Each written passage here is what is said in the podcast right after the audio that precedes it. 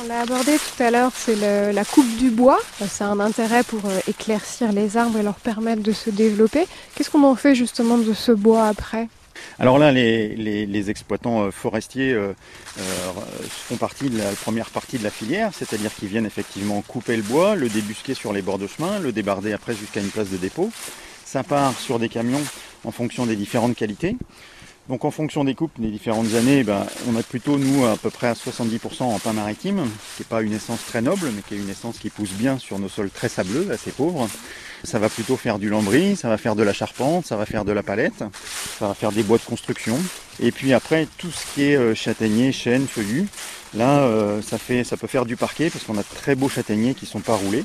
Il y a une activité dont on n'a pas parlé, qui est toute simple, c'est de venir se promener et pourquoi pas ramasser des petites pommes de pin parce que euh, c'est bientôt Noël justement. Alors c'est une occasion euh, eh de trouver une activité ludique pour les enfants.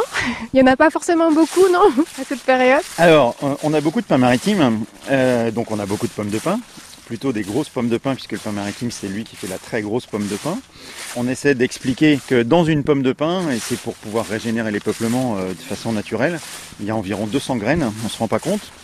Certains le savent bien, c'est les écureuils, puisque quand vous retrouvez des pommes de pin qui sont complètement épluchées, eh ben en fait c'est que l'écureuil il a passé son temps à écaille par écaille ouvrir pour pouvoir récupérer la toute petite graine qui est vraiment pas grosse au milieu de la pomme de pin. Là, Pas ramasser les pommes de pin alors. il faut pas ramasser les pommes de pin, c'est que comme tout, il faut pas dans l'excès ramasser les pommes de pin pour du barbecue, pour allumer la cheminée, pour faire tout un tas de choses. Alors si c'est que de la décoration, c'est pas encore très grave. Le souci c'est qu'il y a 60 000 personnes qui sont Ben voilà, donc n'écoutez pas ce que je dis. au de de la nature de venir chercher de la mousse, du hou.